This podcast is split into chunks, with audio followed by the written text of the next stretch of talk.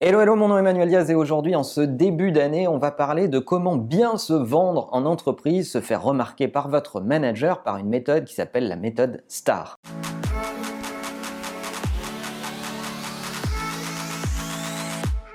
Parfois, je parle avec des gens qui me parlent de leur quotidien dans leur entreprise et qui me disent je briguais tel ou tel poste dans la boîte en candidature interne et j'ai pas eu le poste, c'est un tel qui a été préféré, etc., etc. Et en creusant un peu, on se rend compte qu'il y a des compétences, mais que chez beaucoup, il y en a qui savent pas très bien se vendre finalement et euh, permettre à leurs managers de percevoir, de comprendre concrètement euh, en quoi ils ont contribué et pourquoi ils auraient mérité telle ou telle promotion. C'est un mécanisme qui est parfaitement compris et entendu lorsqu'on est dans un processus de recrutement.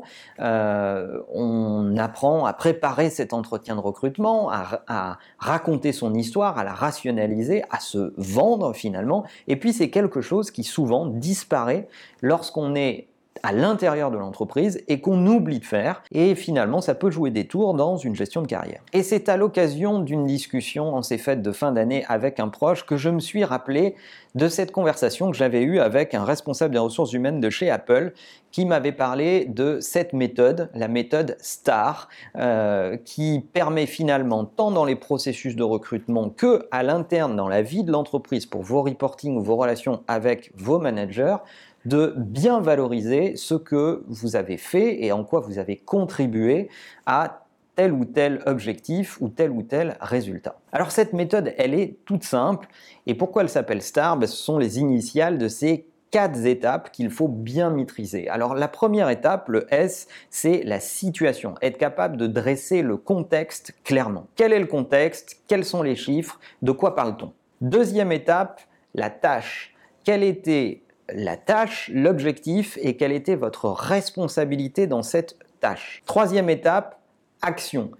Quelle action avez-vous menée face à cet objectif, face à ce challenge? Est-ce que vous êtes capable de résumer cette action en très peu de temps, en très peu de phrases? Et enfin, quatrième et dernière étape, le résultat. Quel résultat a été obtenu de façon concrète chiffrer si possible, quantifier si possible, euh, et exposer ce résultat le plus clairement possible. Donc, avec ces quatre étapes, la situation, la tâche, l'action et le résultat, vous êtes capable de résumer en très peu de temps euh, en quoi vous avez contribué dans un contexte donné à euh, impacter le résultat. Cette méthode, elle fonctionne très bien dans les processus de recrutement parce que ça vous permet de résumer une carrière assez vite. Elle fonctionne également très bien dans un contexte de reporting. Je suis sûr que vos managers vous demandent des reportings condensés, rapides, clairs. Ils ont peu de temps euh, pour écouter le reporting de chacun, qui plus est s'ils gèrent beaucoup de gens.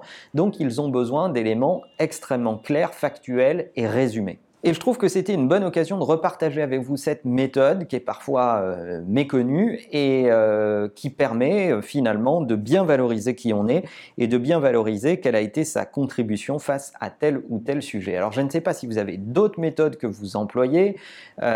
si vous en avez, n'hésitez pas à les partager en commentaire. Celle-ci est extrêmement simple. Je vous encourage à tester en ce début d'année dans la relation à vos managers parce que je suis sûr que ça pourrait avoir un impact très positif pour vous aider à démarrer l'année. Et en attendant, n'oubliez pas que la meilleure façon de marcher, c'est de vous abonner. À bientôt.